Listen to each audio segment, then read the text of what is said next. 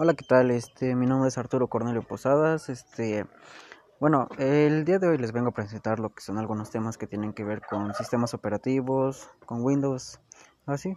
Este, bueno, los temas que a continuación les vengo a presentar son partición de un disco duro, este, los componentes para poder formatear que son FAT32, NTFS, um, exFAT y cómo formatear un disco. Este, bueno, iniciamos con lo que es este, una partición y pues entendemos que una partición es una división lógica en una unidad de almacenamiento en la cual se organizan y se alojan este, los archivos mediante un sistema.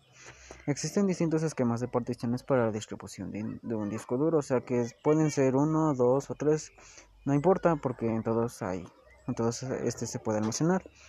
Y bueno, pasamos a lo que son las opciones para, para poder formatear, que son FAT32. Iniciamos con este. Se introdujo en Windows 95, o sea, es una versión ya antigua. Reemplazó a FAT16, una versión anter anterior a él. Tiene la ventaja de ser estándar de facto. Esto quiere decir que hace que tenga mayor compatibilidad con, con todo tipo de dispositivos. No importa si es este de mayor almacenamiento o menor. Este, una desventaja aquí es que su, el tamaño máximo de archivos que soporta es de 4 GB y el otro, o sea, en tamaño máximo de volumen es de 8 terabytes, o sea, en esta parte podemos decir que no es tanto, este, no es tan viable. Y pues, este, bueno, aquí fue 32 se recomienda más para unidades USB, tarjetas SD, medios externos, como pueden ser, este, mmm, discos que se pueden conectar a la computadora.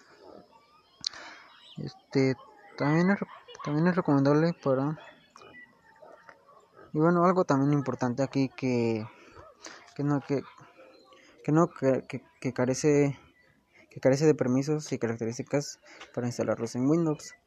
Eh, la versión NTFS introducido en Windows NT 3.1 Está basado en el sistema de archivos HPFS de IBM de Microsoft, usado en el sistema operativo OS2, y también tiene ciertas influencias del formato de archivos HFS diseñado por Apple, disponible para consumidores Windows XP introducido en 2001. Unas características aquí importantes es que eh, tanto tamaño máximo de archivos como el tamaño máximo de volumen es de 256 terabytes. Esos son los límites de la implementación actual en Windows 10, pero teóricamente se pueden ampliar. Incorpora permisos para seguridad, registros de recuperación, entre otros. Requiere más espacio de almacenamiento, así que en discos muy pequeños o memorias pequeñas no, tiene tanta... No, bueno, aquí no, no conviene perder espacio. Tiene como compatibilidad desde Windows XP al Windows 10, o sea, el más reciente. Está compatible con macOS, Linux, en PlayStation 4 no se puede, bueno, en ese no soporta este tipo de unidad, así que pues no. En Xbox One sí soporta. Eh, pasamos a lo que es el exFAT. Se introdujo en el año 2006 en Windows CE. No cuenta con las características avanzadas de NTFS, o sea, eso quiere decir que es más ligero este. Supera el límite de tamaño de archivo y volumen, que es de 128 petabytes. Es compatible con todas las versiones de Windows. Este también es compatible al igual que NTFS con macOS, Linux, PlayStation 4, este estilo de Xbox One. No es compatible con archivos antiguos debido a que pues la actualización y el tipo de almacenamiento que tiene.